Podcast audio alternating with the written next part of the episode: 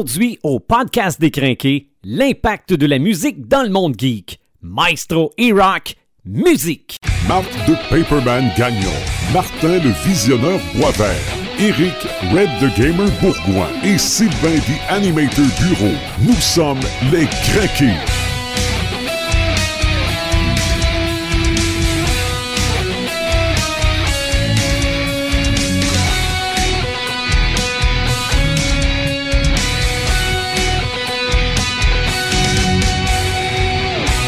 Hello, bienvenue à ce nouveau podcast décrinqué. On est rendu au podcast numéro 16. J'ai j'ai fait le calcul, là. D'après moi, quand ça va faire un an, on va en avoir euh, peut-être 20 épisodes, puis 4 spéciaux. À peu près. Puis on va être rendu au à quel mois? Euh, t'es un petit peu, mois d'avril. C'est avril, Ah, mois de mai, mai, mai, Mai. mai. Ouais. OK, ben on va peut-être en avoir plus que 24 enregistrements. Pour du monde qui savait pas trop dans quoi il s'embarquait, on a fait, on a une bonne moyenne au bâton. Pas super, hein? Ouais, fait du bon ouais, chemin. Ouais. Hey, Paperman, salut. Salut. Euh, le visionneur, salut. Salut. Et Red the Gamer, salut. Salut animateurs. Aujourd'hui, un podcast particulier parce qu'on va parler de films, de, de, de bandes sonores de films, bandes sonores télé, bandes sonores de jeux vidéo. Et ce qu'il y a de spécial, c'est qu'on va avoir des extraits sonores pendant le podcast. Puis des fois, je me mêle un peu d'un bouton. Des effets spéciaux. C'est ça. C'est- c'est- donc, c'est- techniquement, c'est un podcast différent. Et aussi, c'est le premier podcast où nous serons sobres jusqu'à la fin du podcast. Effectivement. on- C'est- hey, tu dis ça comme si on se fout la face à tous les fois. Non, mais non, mais, non, mais on a toujours eu un petit verre pendant Oui. le podcast. Oui. Et là, même pas de verre d'eau. On a une bouteille de scotch euh, sur la table. Ouais, là, on a juste des. traîne. On, on a des chocolats Guinness. On a rien. C'est une bouteille errante. Mais ça, c'est temporaire. C'est ça. Non, non, mais ouais. C'est temporaire. C'est parce qu'on on se remet encore du dernier podcast. On travaille demain. Hey, aujourd'hui, et en plus, oui, c'est vrai qu'on travaille demain. Aujourd'hui, on a été gâtés par deux grosses bandes annonces. Ah oui. Ben, en tout cas, pour certains, peut-être une plus grosse que l'autre. Euh, la première, Logan, euh, ça, ça lance un message, cette bande annonce-là. C'est pas un film pour les petits-enfants. Non. Vraiment pas. Euh, même qu'à la limite, je pense que Deadpool est plus pour les petits-enfants que Logan. Je pense qu'on Ah n'aura ouais. pas le, le côté humoristique de C'est vrai. Deadpool. Il ne se retrouvera pas du tout dans Logan. Ça, oubliez ça. Là. Je pense que ça va correct. être dark. Ça va être violent. Ça va être intense. Et le côté euh, violence, violence trash Ouais. qu'il y a de Deadpool, on l'aura pas là. Ouais. D'après moi, ça Mhm. va être beaucoup plus euh, liché comme euh, style de film, mais ça va être euh, beaucoup plus euh, cru. Oui, ben ça va. Façon de parler, là. C'est parce que Deadpool, c'est tellement exagéré. Ouais, c'est un peu comme Kill Ouais. Bill. là. C'est pour ça que je disais trash un peu. C'est ça, mais euh, probablement que les coupures de griffes d'adamantium vont faire mal. Oh oui. effectivement. Surtout la petite. Oui, oui, oui. Très, très, euh, oui. Euh, et dans un autre registre, les Power Rangers. Moi, j'ai pas vraiment suivi les Power Rangers à la télé. Je sais ce que c'est, je connais le phénomène, je sais que c'était bien populaire. J'ai vu la bande-annonce et ça me semble le fun. Ouais, c'est Si- vrai, hein. Si au moins c'est, ça se prend pas au sérieux, ça, ça essaye pas de nous expliquer scientifiquement pourquoi ils deviennent des Power Rangers, euh, je pense que ça va être un film intéressant. Ça va être du divertissement pur et simple comme la série était. C'est ça, En- exactement. Ouais, mais en autant qu'il se garoche pas dans la dans, dans le gaga un peu que- qu'il y avait dans la série. Tu sais, dans le petit bout où ce que c'était euh, Enfantin. euh, ouais, mais où ce que tu te dis les méchants sont pas vraiment méchants, ils sont juste un petit peu nono là pour c'est reprendre ça, les, ouais. les paroles d'un gars avec qui Ouais. je travaille là, mais Avec les costumes un peu cucu aussi. ouais, c'est Hey, ça, mais je pense pas qu'ils je pense pas qu'ils vont se garocher là-dedans d'après moi, ils ont C'est ça, ben, ils vont un peu que sa coche là. ce, qu'on- ce que moi je voyais des Power Rangers, c'était comme une version plus moderne de Ultraman dans les années 60-70. C'est vrai de ça. C'est ça, parce que au mais départ, Ultraman en meilleur. C'est ça, mais au départ, les Power Rangers, c'est une série japonaise, Oui. mais on l'avait amené aux États-Unis, puis tous les bouts où on voit des Japonais, on a mis des Américains. Oui. Mais les séquences en costume, les séquences de monstres et de combat, c'était les séquences japonaises quand même. Là. Ce qui est fun de, de, de cette bande-annonce-là, c'est que les effets spéciaux ne sont pas trop exagérés. Mhm. C'est du réaliste. C'est pas. euh, euh, mais les costumes, on, on- on s'entend que c'est beaucoup plus intéressant que les anciens costumes. Comme ça, toi, t'as des petits Iron Man. Euh, ouais, c'est ça, là, tu sais, mais ça reste que c'est beaucoup plus intéressant Ah, que pour les moi, c'est pas un costumes costume en lycra, là. là. Ouais, c'est ça. Mais t'aurais pu dire des petits flashs aussi. Ouais, Ouais, il y a un mélange Avec là, de Justice League. Flash. Ouais, ouais, ouais. ouais. T'es-tu en train de dire que Flash est copié sur le costume de Iron Man? Euh, non. Mais des, power- des nouveaux Power Rangers, ça y ressemble pas mal. Hey, Red, t'as Oui. vu Assassin's Creed? Yeah. Comment t'as trouvé ça? Euh, je, vous fais une- je vais vous faire une histoire, une histoire un peu courte. Ouais. Euh, j'ai j'ai adoré le film. Mhm. Euh, mais il y a beaucoup de critiques de plein de gens qui disent oui, c'est pas pire, mais la fin, elle scrape le film. Non, la fin scrape pas le film. OK. Euh, c'est sûr que tout le long du film, il nous amène à, à une intensité. Il nous garde à cette intensité-là longtemps. Euh, il y a des petites descentes un petit peu pendant le film, mais les, les petites baisses d'intensité sont, sont, sont voulues. C'est pour nous ramener encore avec un, un peu plus d'intensité encore après. Puis il y a une bonne dynamisme dans le film, mais il nous habitue tellement à une, à une intensité, comme je dis, que rendu à la fin, c'est un flop. OK. Tu sais, je veux dire, la fin est bonne, puis elle nous ouvre vers un Assassin's Creed 2. Sauf que, euh, c'est ça. Le, le build-up était tellement fort que tu t'attendais à un punch plus fort que ça. Et oui. OK. Ouais, il y avait un bon build-up, tout ça, puis euh, j'en parlais avec euh, Jonathan, avec qui j'y étais, puis euh, on en reparlait en, en revenant. J'ai dit, moi, j'ai trouvé que la fin, elle me laissait un peu, justement, sur ma fin. OK. Puis c'est comme il m'a dit, il dit ouais, mais il dit c'est ça, il dit je pense qu'il dit le film était trop hot pour ce que c'est qui est arrivé à la fin. Mhm. Euh, malgré tout, je, te je dirais que le film il est super bon, la manière qu'ils ont fait l'animus, c'est intéressant. Ça change un petit peu euh, de- du style de l'animus où c'était comme une genre de, de de, de chaise de docteur, on va dire, un, ouais. lit, un, un lit là, comme incliné que tu il était euh, bindé dessus, tout ça ouais. c'est pas tout à fait pareil. Là, comme c'est là, il est comme sur un bras mécanisé qui, qui supporte les airs, tout ça. Euh, je trouve que ça amène un, un gros dynamisme au, au, au film. Ça amène, euh, ça amène beaucoup de fluidité, ça amène beaucoup de rapidité euh, aux séquences puis aux, aux actions. Puis euh, ça fait avancer beaucoup le, le scénario. En tout cas, à mon goût, ça fait avancer le scénario parce qu'il aurait pas pu expliquer des trucs s'il ne l'avait pas vu bouger, puis ainsi de suite. Mais bon, euh, rendu là, euh, ça c'est une, critique de chialeux, là. Mais euh, je veux dire, j'ai j'ai été voir le film, j'ai été agréablement surpris Ouais. parce que je me l'ai fait, fait descendre un peu. Mhm. Fait que, mais non, c'est super bon, puis l'acteur principal, il l'a très bien. Ouais. Ouais, on y croit. Puis tout le long, les scènes qu'on voit, euh, je dirais dans le Moyen-Orient, euh, c'est top shape. OK. Tu sais, je veux dire, euh, ben, c'est- non, c'est pas dans le Moyen-Orient, mais en tout cas, bon, c'est, c'est, c'est- tout est top shape. C'est-tu en Espagne, ça Ouais, je pense, je pense que oui. Ouais. Puis, tu sais, c'est ça, c'est, tout, tout est vraiment bien fait. Tout est. T'as pas l'impression de voir un jeu vidéo, t'as l'impression de voir ça pour vrai? C'est ça l'affaire. Moi, je m'étais fié au fait que je me suis dit, bon, ils vont faire un petit peu comme le Assassin's Creed 1. Ouais. Et euh, finalement, ben, c'est pas tout à fait ça. OK. Mais c'est pas grave. Euh, moi, je m'étais dit, ok, ben, ils vont reprendre des petits bouts de, du 2 ou. Et non, c'est pas tout à fait ça. Fait que dans le fond, là, on se ramasse avec une histoire de Assassin's Creed. Avec. euh, c'est pas Desmond qui est le, le personnage principal qu'on joue qui est attaché à l'animus. C'est pas un Desmond qui s'appelle le gars. Dans le fond, c'est pas non plus Altaïr qu'on suit comme dans le premier. C'est pas Ezio qu'on suit dans le deuxième. Tu sais, c'est pas les mêmes personnages. Mhm. Et je pense que c'est correct comme ça. Parce que dans le fond, on se ramasse avec une nouvelle trame d'un, d'un- d'une licence de jeu qu'on connaît très bien. Mais en tout cas, pour beaucoup de crinqués. Euh, on se ramasse avec une nouvelle trame, avec un nouveau, euh, nouveau synopsis, je vais dire, euh, un peu de nouveau scénario. Ça roule très bien, puis ça s'adapte très bien au style que Assassin's Creed est. OK. Fait que, euh, sérieusement, moi, moi j'ai aimé beaucoup. Puis euh, tu sens que tu sens qu'ils ont, ils ont mis de l'amour là-dedans. là. Mhm. C'est Ouais. le meilleur film de jeu? Euh, C'est dur à qualifier parce que les films de jeu, ils ont été tellement.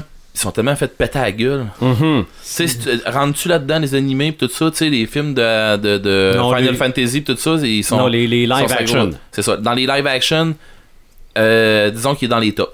Ok. OK. Parce qu'à Euh, date, les, les, les plus populaires, c'est euh, Resident Evil. là. Yeah, puis, puis honnêtement, ça, en tout cas, à mon goût, à moi, ça dépasse un Resident Evil. OK. Oh, oui. OK. Oh, oui, Et c'est- euh, ça dépense Prince of Persia en masse aussi. Prince of Persia, c'était un autre style. OK. Mais je veux dire, moi je l'avais aimé Prince of Persia. Je sais qu'il y a du monde beaucoup qui l'ont descendu, mais moi je l'avais aimé. Moi, je l'avais bien aimé aussi. Ouais, Bon, mais c'était- divertissant. La, c'est ça, c'est ça. J'avais pas, j'avais pas d'attente à Prince of Persia, la, donc. la princesse était bien jolie. mais c'est vrai quand t'as pas d'attente, quand t'as pas d'attente à un gros film, tout ça, Oui. tu dis, ben ok, je vais écouter ça comme juste un divertissement, puis tu finis, Ouais. puis tu dis, ben, non, c'était bon. Ouais. du plaisir? Fait que ouais, c'est ça, puis j'en ai eu du plaisir à Assassin's Ouais. Creed. Hey. J'aurais pris encore une heure, puis ça m'aurait pas dérangé. OK. Pour aller avec le thème d'aujourd'hui, Ouais. OK, la musique de film, la musique de jeu, est-ce que la musique du film Assassin's Creed allait dans le même sens que la musique du jeu? Parce que la musique du jeu est quand même importante. Là. Il y a de la musique en masse là-dedans. Là. Ben, je me suis penché un petit peu là-dessus parce que je savais où on s'en allait ouais, un petit peu aujourd'hui.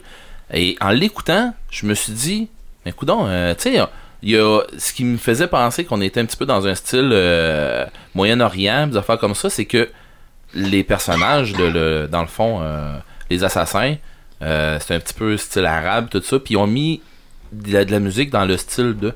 Et ça fit pas mal avec euh, la musique qu'on a, qu'on a plus dans le dans le Assassin's Creed 1.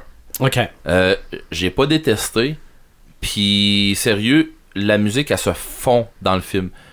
Pour avoir une bonne trame sonore dans un film, il faut que tu t'en rendes même pas compte. Puis que c'est la musique qui fait ton build-up de ton film et c'est ça que ça- qui se passe. OK. OK. Fait que selon moi, oui, euh, je dirais pas que c'est pareil comme dans le jeu. Je dirais qu'ils ont adapté la musique avec l'adaptation qu'ils ont fait de Assassin's Creed, le nouveau film. OK. Fait que euh, je pense que je pense qu'ils ont fait une bonne job parce que à aide au build-up, à aide au dynamisme du film. Ouais. Ouais. Aujourd'hui, les crinqués, on parle de musique. Mais de musique qui appuie ce qui se passe au petit écran, ce qui se passe au grand écran, ce qui se passe dans les jeux.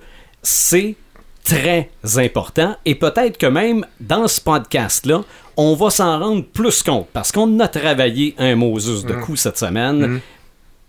Parce que, au départ, moi, je me demandais qu'est-ce que j'allais trouver comme extrait. Puis à un moment donné, je me suis dit, oups, qu'est-ce que je vais juste garder? Parce que plus on y pense, plus on se dit, oh, il y a telle séquence, c'est vrai, quand j'entends cette musique-là, ça me ramène dans le film, ça me ramène dans l'émission, ça me, rappelle- ça me ramène dans le jeu. On en a à quatre, trouvé trois chaque. Bon, c'est sûr, parmi tant d'autres, des, des musiques qui nous touchent, qui Il a, vont fallu, nous il a fallu chercher. se retenir beaucoup là. Eh, non, non, c'est sûr, c'est sûr. Mais je pense que ce travail-là a porté fruit. On a chacun trois séquences, nos frissons qu'on les a appelés. On va commencer par le premier frisson de Paperman. Euh, attends un peu, là, wow. Non, ça, c'est... Je, je l'avais dit que je me mêlerais d'un bouton. Ça, c'est mon frisson de Mais dégoût. mais, mais c'était parti. Moi, je, suis- moi, je suis correct. Je suis starté là. Ça, c'est mon frisson de dégoût. le jazz fusion Wonder Woman. Non, non, intense. regarde, excuse-moi, Marc, là, j'avais pas le choix. Ah non, elle était trop. Euh, Le vrai premier frisson de Paperman, le voici.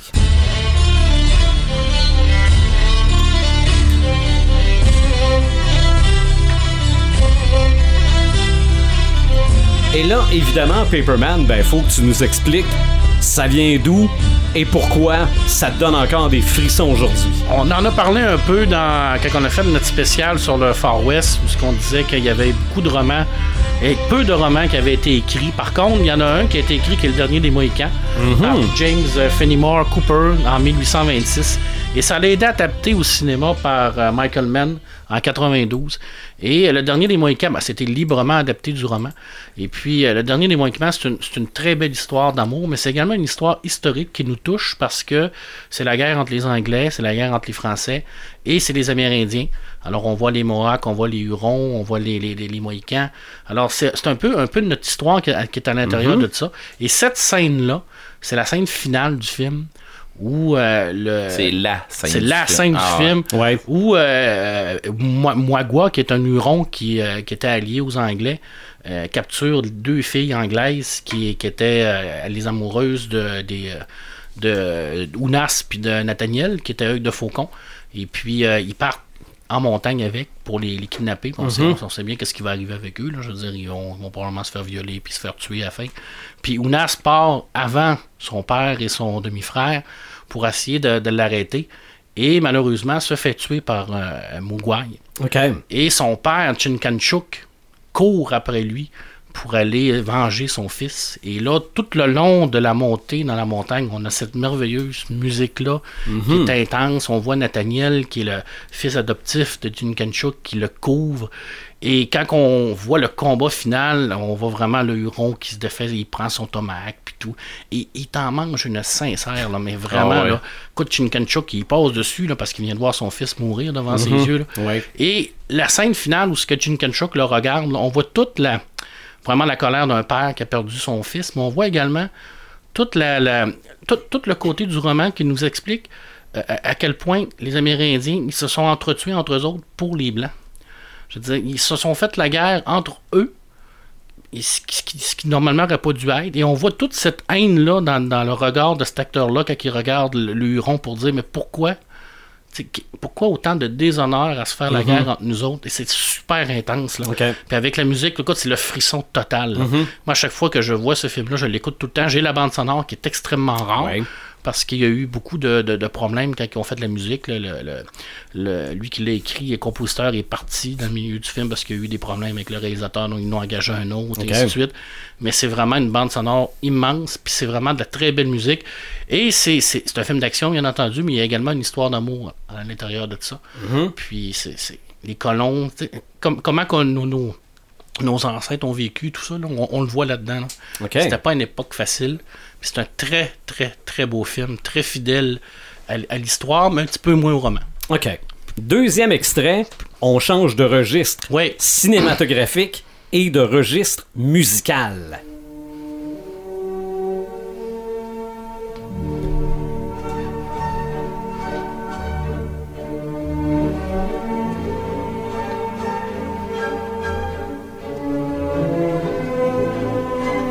Non, ce n'est pas un film de la princesse Sissi. Non, mais. Johann Strauss, le Blue Danube, 2001, Odyssée de l'espace, le plus Mm-hmm. Ben grand film oui. de science-fiction qui a jamais été fait. C'est vrai. La superbe station qui tourne avec le vaisseau qui tourne, qui doit se mettre dans la- l'axe de rotation pour pouvoir rentrer à l'intérieur. Puis le monsieur à l'intérieur de la navette, le crayon qui flotte, l'esthétisme de Stanley Kubrick, le, le vaisseau, la beauté de la scène, la beauté de l'espace Ouais. c'est écoute, c'est magnifique. Et sur cette musique-là, c'est réellement un ballet spatial.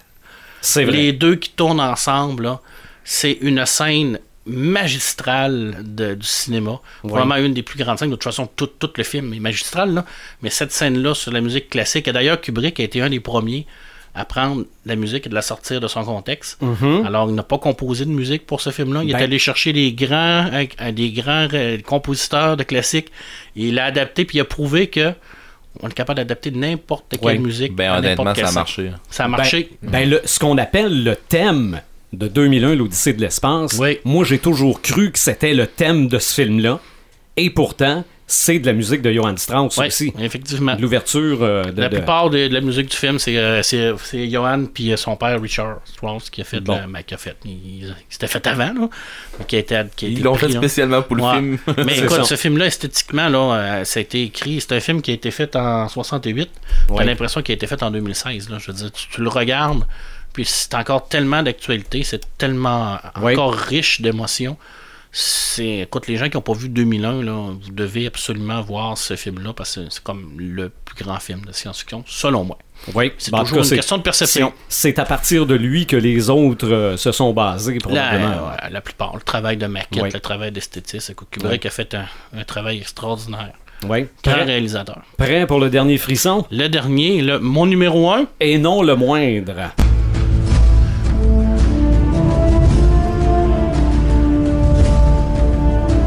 Oui, ça c'est le, le- Hein? ça c'est geek. Le, le poil qui nous dresse ses bras. Gladiateur. Ah ça, écoutez, en 2000, Gladiator, je crois, j'ai pris une note. Je vais m'en souvenir parce que c'est important. Euh, Ridley Scott qui sort ça, le péblum complètement mort depuis des années, on sait pas d'où ce qui arrive. Il sort Gladiateur, et puis au début, la première scène de tout, on voit Marc Aurèle en arrière, on voit l'infanterie des Romains, euh, les, les- la cavalerie, Russell Crowe dans son armure qui passe en avant des, son arme- en avant des, des- de ses soldats, puis là, tu vois la- toute l'émotion, toute la fierté de ces gars-là, puis le petit point dans l'estomac, puis la, la protection, puis là, là, on voit là, la- les- les- on voit vraiment les, adversaires qui sont des gens de, de- de barbares qui crient et tout ça. Et puis, euh, à l'époque, on disait toujours que l'armée romaine, c'est probablement une des plus grandes armées qu'il y a jamais eu de l'histoire. Puis on disait que quand ils attaquaient, c'était les feux de l'enfer. Et puis euh, Russell Crowe, le personnage de Russell Crowe, qui est le général Maximus, il dit à son euh, centurion, il dit à mon signal, défèle les feux de l'enfer.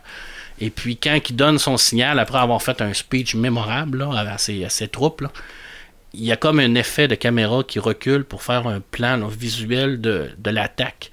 Et là, on voit les catapultes qui sortent avec les boules remplies de, de- d'huile de feu, puis les, les pilons, puis tu vois vraiment les explosions partout. Là. Puis là, tu te dis, c'est, on a l'impression qu'ils bombardent avec des canons. Et c'est vraiment là, les feux de l'enfer. Et c'est la scène de combat la plus belle que moi j'ai jamais vue.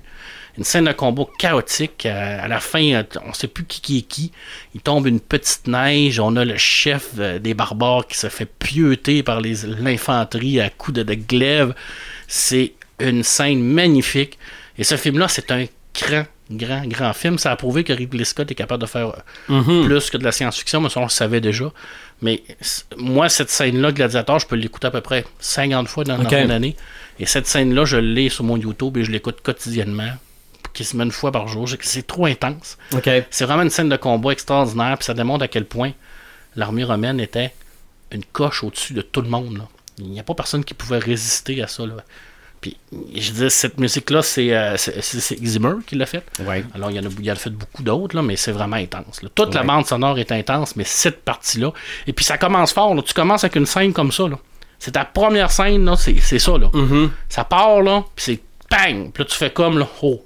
Dans tu viens de recevoir un coup de batte dans le front, là, puis là, tu te dis, là, je m'en vais sur deux heures là, de frisson. Puis effectivement, là, Gladiator, il n'y a pas de temps mort. Là, je veux dire, tout là-dedans est bon. Ça part bien un film. Ah oui, ça part bien un film. Ouais. Pour moi, c'est. c'est- c'est- c'est- Écoute, il y en a d'autres, j'aurais pas nommé d'autres, là, mais c'est mes trois frissons. Oui. Euh, tu, tu vas, euh, tu vas être correct pour euh, écouter les frissons des autres. là? Yes! OK. Ben, je vais y aller avec les miens. OK. Là, on a parlé de films, surtout. Moi, Oui, j'ai c'est vrai. un peu de TV, un peu de jeux vidéo, puis un peu de films. OK? C'est c'est ça mes trois. Mon premier, ben, frisson, oui, parce que je l'entends des fois à Télétoon. OK? Ça commence par quatre notes et ça marque In Color. OK? Ça, c'est, ça, c'est juste les quatre notes. OK? Mais c'est parce que je sais ce qui vient après.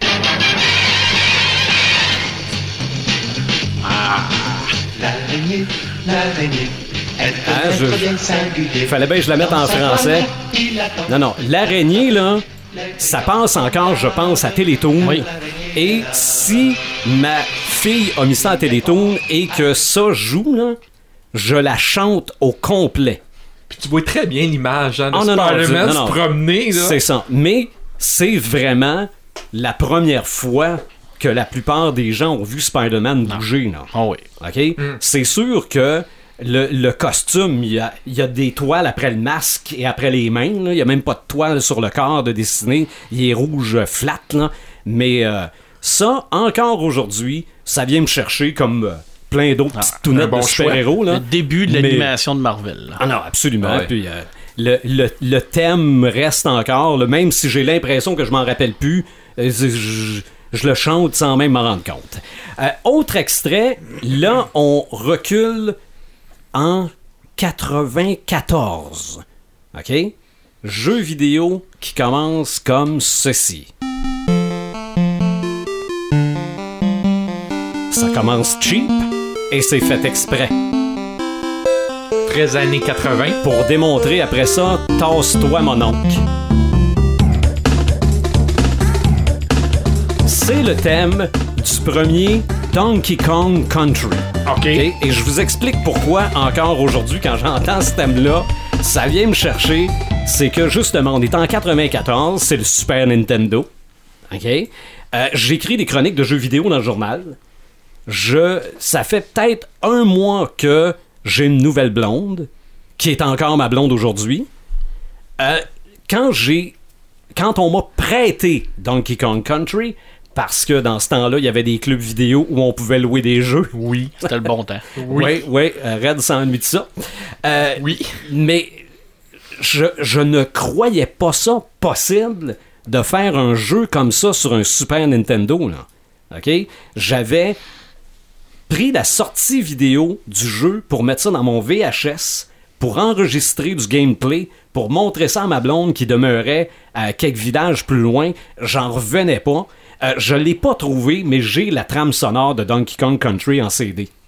Commandé dans le catalogue Nintendo. Là. Non, non, c'était un gros, gros, gros événement pour moi. Ça a été un gros hit aussi, ce jeu-là. Ben, ça, en fait, le, le, le jeu est pas si gros. Le, le premier, là, Donkey Kong Country, là, le premier, je pense qu'il se traverse quand même assez facilement. Mais de voir euh, l'animation des personnages, le, quand on est dans une mine, le- le- l'espèce de petit buggy qui se promène, à un moment donné, la seule lumière que t'as, c'est un perroquet qui la tient. Puis tu- le, le faisceau de lumière, je pensais jamais voir ça dans un Super Nintendo. C'est sûr que maintenant, là, ça a beaucoup évolué les jeux. hein. Puis dans ce temps-là, le- les synthétiseurs ils étaient très populaires. Oui, ben là, t'avais des Mode, t'avais du Pink Floyd, euh, pas du Pink Floyd, Pet Shop Boy, puis toute ces, cette gang-là. Pour musicalement parlant, pour un Super Nintendo, c'était quand même bon aussi. là. Bon, on tombait dans le 16 bits, je me trompe. C'est ça. Oui, Super Nintendo, c'était du 16 bits. C'est ça. Et après ça, le, le- le- le Parce Nintendo que- 64. Parce qu'on ben était limité dans le 8 bits avec, de la musique qui rentrait pour le 8 bits, mais là, le 16, il commençait à opérer. Un Exactement.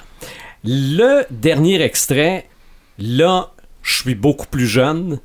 Je suis au cinéma après avoir vu bien des images du personnage en question pendant un voyage à Old Orchard. Je savais que ce film-là serait extrêmement populaire.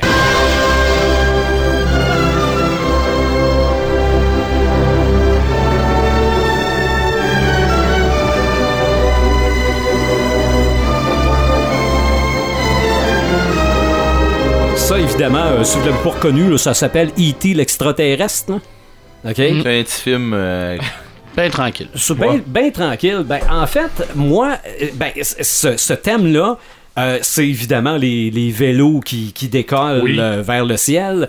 Et je pense aussi qu'il y en a une version lorsqu'E.T. meurt. Excusez le spoiler. Pour ceux qui savent pas qu'E.T. meurt. là. Il revient Mais- à vie aussi après. Là. Ouais, c'est vrai. Ah, double spoiler. double spoiler, Ouais, je suis ah, correct ouais. d'abord.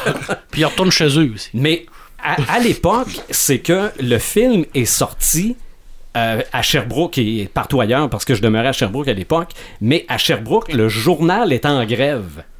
Donc, moi qui marchais énormément dans le temps, je passe devant le cinéma et je vois que le film sera à l'affiche le vendredi suivant.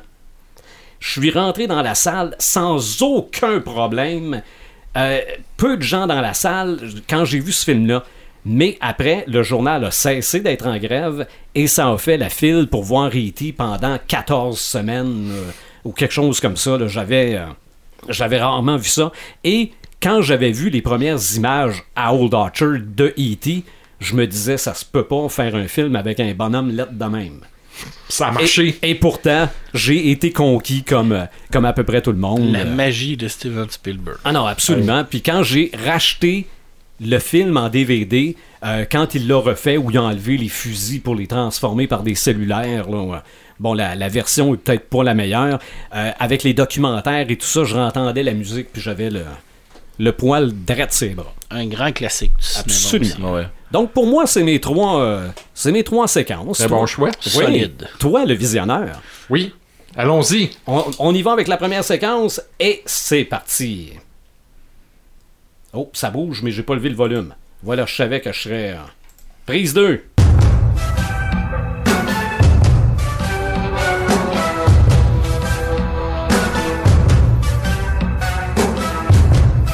Ça, ça vient du film. Birdie. Ok. Je connais pas, moi, le film Birdie. Ben, Birdie, c'est un film qui est réalisé par Alan Parker. Et deux ans auparavant, c'est Alan Parker qui avait réalisé le film Pink Floyd The Wall. Ok, ok. Donc, les personnages tourmentés de The Wall les a comme amenés dans ce film-là pour en faire un personnage plus personnel. Ce qui me, ce qui me fait frissonner de cet euh, extrait-là, c'est que un moment donné, euh, le soldat qui est joué par Matthew Modine revient de l'armée euh, de façon isolée, prostée, tout ça. Matthew Modine, qui est le scientifique dans Stranger Things. Oui, effectivement, qui- oui. Qui est, le, qui est le père de 11. C'est ça, effectivement. Et là, Matthew Modine, dans le fond, euh, il est couché au sol. Et il, lui, il s'imagine en train de devenir un oiseau tellement qu'il est euh, obsédé là, de tout ça. Et on le voit des images de oiseaux l'ombrage, mais on sait pas si c'est des vrais oiseaux. Et là, la caméra, et c'est là que le- la musique est intéressante, c'est que là, la caméra se met à voler comme un oiseau. Et là, on voit que la caméra se promène comme un drone un peu partout. Et on a l'impression que c'est. On est dans le monde imaginaire de Matthew Modine là-dedans. Et cette musique-là m'a fait frissonner parce que il se promène.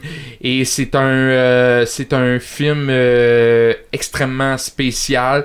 Euh, Matthew veut devenir un oiseau. Il est plus capable d'être un humain. Il veut devenir un oiseau parce qu'il a la liberté de se promener où qu'il veut. Et cette musique-là, qui est comme euh, planante un peu, a l'impression d'être un oiseau. Ben, c'est là qu'elle nous amène un peu, là. C'est ça. C'est ça. Moi, il faut que je t'avoue quelque chose. Je connaissais pas le film, je connaissais pas la musique, mais je connais le compositeur qui est Peter Gabriel. Voilà, c'est en plein Mais- ça. Mais quand Le- je l'ai le- entendu, c'est ça a fait résonner une corde. Je savais pas pourquoi. Ben, en fait, la, la tune est instrumentale, mais sur son album personnel à lui, il y a les- il y, a les paroles. Oui, mais je connaissais pas plus ça. Mais je me demandais, j'ai-tu déjà entendu ça? Et je me suis rendu compte, puis c'est revenu là, à un moment donné, un flash, là, quand on dit que la musique c'est fort, là, ça ressemble à s'y méprendre, mais c'est pas la même chose au thème de la télésérie V. Oui. Oh, je, je pourrais pas vous le c'est dire. pour ça. V, là, c'était. Je euh, connais la série, mais je pourrais pas te le dire. Mais euh, vous irez voir sur euh, YouTube, là, c'est euh, le thème de V de Final Battle. OK? Puis on voit le V en rouge peinturé, rouge cassette VHS comme le logo de Stranger Things, et le thème ressemble énormément à ce qu'on vient d'entendre, qui est The Heat de Peter Gabriel. Donc, euh, c'est euh, Birdie. Oui, mais ça, là, pour ce qui est de, oui, de Peter Gabriel, c'est Birdie. Extrait numéro 2, je vais juste vérifier si mes volumes sont corrects. C'est parti, puis euh, ça, euh, tout le monde connaît ça. Hein, mais juste écoute. deux notes, on l'a reconnu. Non, mais écoute, je vais vous expliquer pourquoi. non, les après. accords. C'est peut-être ce qu'il y a de moins geek. Ah, je suis pas sûr, moi. Ok. L'histoire de Rocky euh, a été reprise dans beaucoup de, de films. Oui, oui, absolument, absolument. De toute façon, je, je faisais une blague sur universelle. Facebook. Euh, je faisais une blague sur Facebook la semaine dernière, la, la nouvelle bande-annonce de, de Cars 3. Regarde, c'est... C'est Rocky. C'est Rocky contre euh, Ivan Drago. Là, La- la- là, dans ce cas-ci, c'est une voiture un peu dépassée contre une voiture hyper technologique. Là. Mais, euh, Mais pourquoi, pourquoi- Eye of the Tiger? Bon, écoute, on va se mettre dans le contexte. Rocky 3, il perd son championnat. Ah, puis il, il en mange une sincère. Il en mange une, toute Ouais. une, ok. Son gérant, il meurt le Aussi. soir même. Oui. Apollo Creed, il essaye de le remonter. Il est pas capable. Il est démoralisé. Euh, il se retrouve sur la plage avec sa femme. Sa femme l'engueule comme tu sais, t'as tous les sens. Ah, tu passes un méchant savon. C'est Ouais. ça. Et là, lui, finit par avouer. Et là, on part avec cette musique-là et on voit l'entraînement de Rocky. Ouais, ouais. Écoute, tu peux pas faire autrement que te lever puis Ouais. t'as envie de. Les, séquences d'entraînement dans Rocky, là, ça vient tout le temps te chercher c'est ça. trip. Et cet extrait-là, c'est pour ça, moi, ça vient me chercher beaucoup. Mais c'est surtout le avant qui nous amène vers son entraînement, donc de la déprime vers l'intensité, la remontée. Et y a-tu meilleure tune que ça pour, pour Aller ça? s'entraîner, là. Non. Ah, ils ont fait la même chose dans le 4 avec No Easy Way Out. Ouais. Oui, oui, oui. Hey, ça, c'est, c'est, Ben, ça, moi, dans le 4, elle j'ai failli- au poste, et puis c'est j'ai même, failli même mettre- principe que ça. J'ai failli mettre l'extrait où qui s'entraîne dehors contre Drago, qui Ouais, s'entraîne c'est de côté c'était- moderne. C'est ça, c'était No Easy Way Out. Non, ça, No Easy Way Out, c'est quand il sait, quand il se demande s'il va y aller. Ah, ok. Il, il se promène en Ah, auto. oui, oui, oui, oui, il se oui, promène en sûr, auto, puis t'as la toune au complet Ah, jusqu'au oui, fade-out oui, de la oui, fin. Y a-tu quelqu'un qui s'est jamais entraîné sur euh, Ice of the Tiger? Jamais. Ben non, c'est sûr. C'est tout le monde a déjà fait C'est ça un jour. On au moins. Mais c'est juste pour dire que c'est une des rares chansons chantées qui nous fait lever Mm, pendant ouais. un film. J'ai hésité un moment donné avec euh, Danger Zone de Top Gun. Ouais. Ça aurait été Ça aurait incroyable, été surtout, quand ouais. vois se voler Ouais. pis tout là. Mais bon, j'ai j'ai fait un choix déchirant. Ben, Ouais, mais ça- Danger Zone, ça c'en était un autre aussi Ouais. que tu. Les deux, trois premiers Mais, accords. mais fait. dans, nos, euh, dans nos étoiles, on va reparler de toutes ces tunes-là, je Yes. pense, Fait. tantôt. Là, avec Eye of the Tiger, deux notes, puis on sait c'est quoi. Avec ton numéro 1, je pense que une, Une note, note. puis on sait c'est quoi.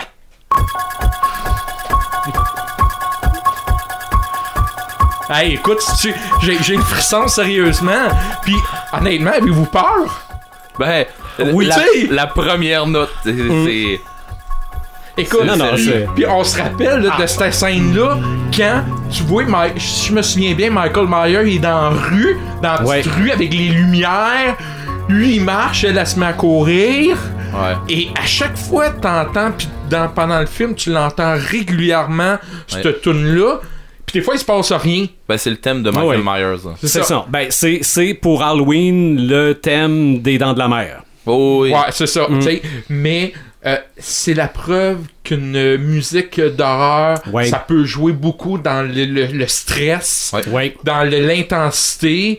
Et ça, ça a été la première tune musicale que j'ai eu vraiment, vraiment peur. Ouais. Mais Et- sais-tu que dans Halloween, il y a une autre tune qui fait peur aussi? C'est quoi, Mr. Sandman? Oui. Ok, c'est Mr. Sandman. T'entends ça aussi dans, Ouais.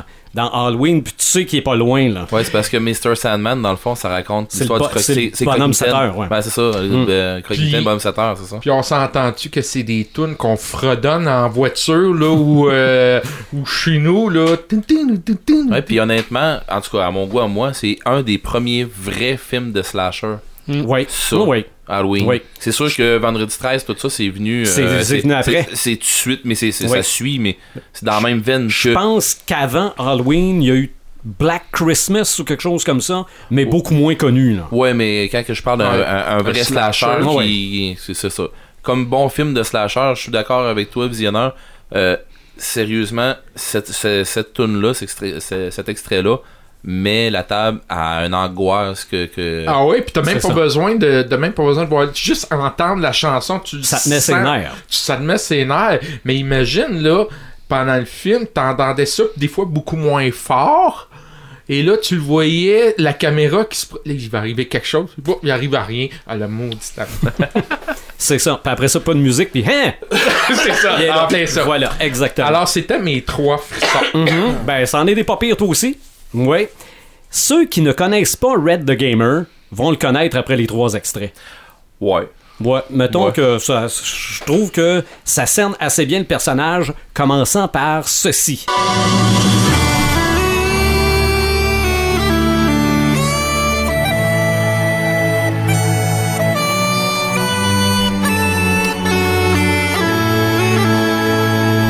Sais pas vous autres, mais moi, un scotch avec ça, me semble que ça serait bon. Hey, hein? Hein? Je m'ennuie de de cette bouteille-là. Braveheart. Yeah. Hey, sérieux, en 95, là, je pense que j'ai. Demandez-moi pas ce que je faisais. J'allais voir Braveheart au cinéma. OK, euh, plusieurs fois. OK. Euh, je... Sérieusement, là, Denise, au cinéma. T'as connu avec Braveheart. Non, à un, à un moment donné, elle m'a demandé Pour vrai, là, tu viens la revoir? Ouais. Euh, Oui. Le- la première fois que je l'ai vu, je suis sorti du film, j'ai rentré tout de suite. OK. OK? Ça, c'est le premier soir que je l'ai vu. Après ça, le lendemain, j'y ai retourné tout de suite. Et je l'ai vu sérieusement, puis je vous niaise pas. Je l'ai vu six fois au cinéma. J'ai, dans ce temps-là, on pouvait acheter la cassette, puis ainsi de suite. Mhm. J'ai loué la cassette longtemps avant d'être capable de l'acheter. J'ai tanné euh, Daniel Pomerleau au Vidéo Plus au Vidéo. Plus pour être capable de l'acheter. Il m'a dit oui, mais ça vaut comme une centaine de piastres, Eric. euh, Puis nan, nan. Fait que là, j'ai dit ok, euh, regarde, euh, tu peux-tu me la louer pour genre plus longtemps? Puis en tout cas, on, regarde, c'était c'était une risée là. Puis à un moment donné, j'ai été capable de l'acheter. Le, c'était un coffret en deux cassettes. OK. Ce maudit coffret-là, là, la bataille de Sterling est à la fin de la, la première cassette. OK. OK? Vers la fin de la première cassette. Et la de Sterling, je l'ai tellement écouté que ma cassette est grichée à la fin. Oh! OK? mon, tape, mon tape était fini. Sérieusement, là, c'est. L'auto-tracking ne suffisait plus. Ah non, c'était fini. C'est de la scrap. là. Mais bon, euh, tout ça pour dire que, sérieusement, ce film-là, c'est pas rien tellement le côté historique du film. C'est tout ce qui est venu avec, toute l'histoire derrière de tout ça. Tu sais, toute l'histoire de justement euh, se battre pour ses convictions, puis tout ça. Puis moi, c'est venu me chercher parce que je suis. Je suis. Dans le fond, je suis, je suis vraiment comme ça. Je suis quelqu'un qui. Je vais au bout de. Quand, quand que je crois quelque chose, quand je suis mordu sur une idée, essayez pas de me faire démordre, ben c'est vrai c'est c'est ce qu'on voit dans le film. Est-ce que c'est le film qui a créé Red, le joueur de GN? Non.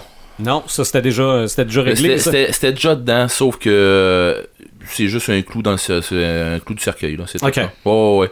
Ah c'est je veux dire c'est juste euh, de la crème de, de crème de plus Ouais. sur le gâteau là, c'est on en rajoute ça finit là. Sauf que honnêtement, euh, ce film là vient encore me chercher, ça fait longtemps que je l'ai pas revu. Euh, le revoir, je, je le dévorerai jusqu'au bout. Genre, euh, Ben là, t'as parlé des capable- cassettes, mais au-dessus le DVD puis le Blu-ray? j'ai pas le DVD, j'ai pas le Blu-ray. Parce qu'à un moment donné, je me suis dit justement, je, j'ai comme, hey, je me l'étais acheté deux fois en DVD parce que justement, comme je disais, ma cassette, la première, la première cassette, Ah elle ouais. jouait plus. Fait qu'il fallait que je me le rajette. Fait qu'à un moment donné, je me suis dit, hey, du calme, petit gars, là. Ah, Fait ben que- moi j'ai pas réussi à me dire ça avec l'exorciste, moi. Ouais, non, mais, mais à un moment donné, mais c'est ça. Mais oui, effectivement, Mais, c'est- euh, c'est dans mes, ça va être dans mes achats, puis tout ça. Quelle là. belle performance de Mel Gibson dans ce film-là. raide. Il... Et on y croit Ah. jusqu'au bout. C'est Euh, lui qui l'a réalisé aussi? Oui. Ouais. C'est lui Puis- qui l'a réalisé. Ah non, regarde. Quand euh, les Anglais viennent chercher sa femme, là, puis qu'il il décide de Ah, passer ouais. le droit de prima nocté, là, Mhm. puis que lui, il, là, il, il tranche la gorge sur le poteau, puis qu'après ça, il Ah, fait ouais. bon, ben ok, là, c'est fini. Là, film. déclare la guerre, là, puis la rage dans ses yeux, là, puis tu te dis, Ah, ouais. j'en parle, des frissons. Ce gars-là, tu te dis, ok, euh, je suis prêt à aller me battre avec. Puis l'Irlandais qui va se battre avec, là, qui sont cachés dans des boucliers, puis qui dit, euh, j'ai parlé à Dieu aujourd'hui, puis l'autre, il te la regarde en voulant dire, ah, quelle sorte de maudite niaiserie tu vas me sortir, puis il m'a dit que ça allait être une bonne journée. Mais, tu sais, tu dis, ah, ok, ça prenait des fêlés, là, pour être avec, là, Mhm. puis, euh, non, sérieusement, ce film-là est venu me chercher comme pas beaucoup de films de ce type-là, ils sont venus me chercher. Ouais. Le prochain extrait m'a pas trop surpris non plus.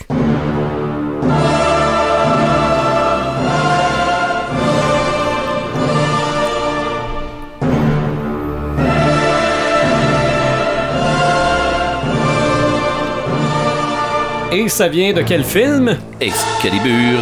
OK. Ah, mais je pense qu'il l'a dans 300 aussi. Oui, se ben, je- ça se peut. Mais. Il l'a dans beaucoup de films. Mais l'extrait que moi j'apporte, c'est euh, de l'opéra de l'opéra euh, de Karloff, de, l'or- de l'orchestre de Karloff, euh, Karloff Or- euh, Orchestra. Mhm. Et euh, de, c'est l'opéra Carmina Burana. OK, oui. Euh, la chanson c'est O Fortuna. Mhm. Et euh, ça, c'est quand euh, les chevaliers du Graal décident d'aller chercher justement le Graal.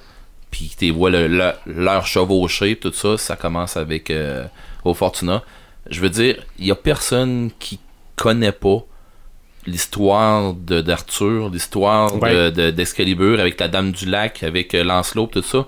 Je veux dire, si vous si vous connaissez pas vous connaissez pas ça, ça se pourrait. Mais je veux dire, ça manque ça manque grandement à votre culture. Il y a pas beaucoup Euh, de geeks, je crois, qui connaissent pas ça. Non. Honnête, là. Mais ça se peut.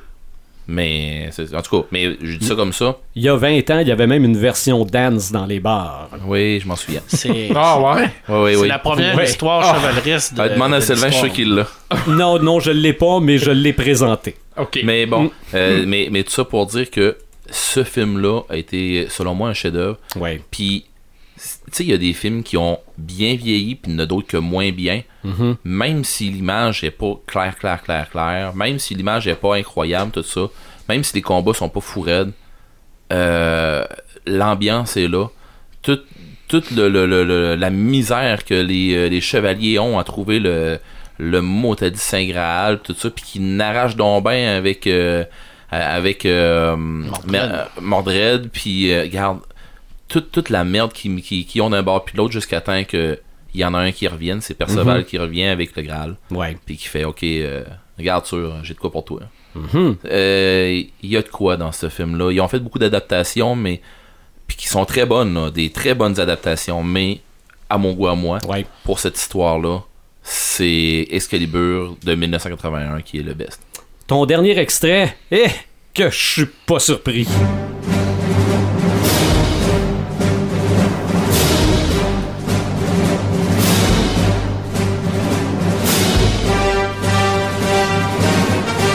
Reconnaît son style, hein? Ouais, ben je, je fais à l'innocent, là. C'est quoi, c'est quoi cet extrait-là? euh? C'est euh, Candy ramasse des fraises. Ok. Ouais, ouais. Hein? Je pense que c'est Anakin pile sur tout ce qui bouge. ouais, ben moi quand je l'ai connu cette chanson-là, Ouais. on va dire euh, non, c'est cette, euh, cette musique-là. Quand j'ai connu ça, euh, c'était peut-être en 1981 ou 2 ou quelque chose comme ça. euh, parce que je l'ai pas vu au cinéma. Parce que j'étais- jeune un peu, tout ça, parce que c'est sorti en quoi, 77. Mhm. Euh, et euh, dans le fond, c'est la marche impériale. C'est c'est ça qui te c'est ça qui te qui te starte dans le film, c'est ça qui te hein, écoutez, c'est pas dur quand il arrive cette chanson là dans Star Wars, tu sais que OK, vous êtes dans la merde. ouais, oui, oui. Ah non, je veux dire Et euh, on le sait beaucoup plus depuis Rogue One aussi. Ah oui, puis non, c'est ça, là. euh, je veux dire, ça, ça, donne une ambiance militaire, très disciplinée, très dark, avec ça. une ambiance qui dit, euh, OK, il n'y aura pas de traitement de faveur, là. Euh, vous passerez pas à côté, vous allez y passer. C'est la droiture. Ah ouais, Mhm. c'est ça, puis c'est ce qui nous montre dans le film. Sérieusement, moi, c'est une c'est un extrait musical qui vient me chercher beaucoup, puis qui, va- qui est venu me chercher toute ma vie. Euh, je l'ai eu comme sonnerie euh, de, de, de téléphone, je l'ai eu comme en n'importe quoi, je l'ai en, en version métal, en version n'importe quoi, j'ai. Euh, Ben, il y avait une version Lego aussi à un moment donné sur euh, YouTube où euh, Darth Vader faisait le, le, le, le, Oh oui. le Ah, chef il d'orchestre. ah, Il y a plusieurs versions en Mm. plein de patentes, en plein de montage, tout ça. Moi, j'ai même emmené euh, à un moment donné dans une euh, dans une game de jeu de rôle aux hérétiques. Euh, il fallait qu'on fasse un, avec un extrait musical. dont une fois, j'ai fait une game avec ça. J'ai emmené un extrait musical et derrière mon paravent, il y avait des figurines, un paquet de figurines. On jouait avec des miniatures. Il y avait un paquet de figurines, dont la première figurine, j'avais vraiment des, des pelotons en arrière avec euh, la première figurine que c'était Vader Ah, qui était là. Puis je crois que t'as joué ma non, marche je faisais, je faisais une game moi aussi. Sauf que t'es. Ah oui, t'étais venu me voir à mon Ah. paravent, t'as fait, mais voyons donc, tu vas pas y mettre ça. J'ai dit, ben oui, mais c'est à la fin de la game. Moi, j'avais fait une game sur Perfect Day de Lou Reed. Ah, je fais, oui. Hey, mais pour vrai, quand j'ai quand j'ai j'ai starté la tune, puis j'ai ôté mon paravent, les joueurs, en startant la tune, ils ont fait, ah non, Non. t'es pas sérieux, là.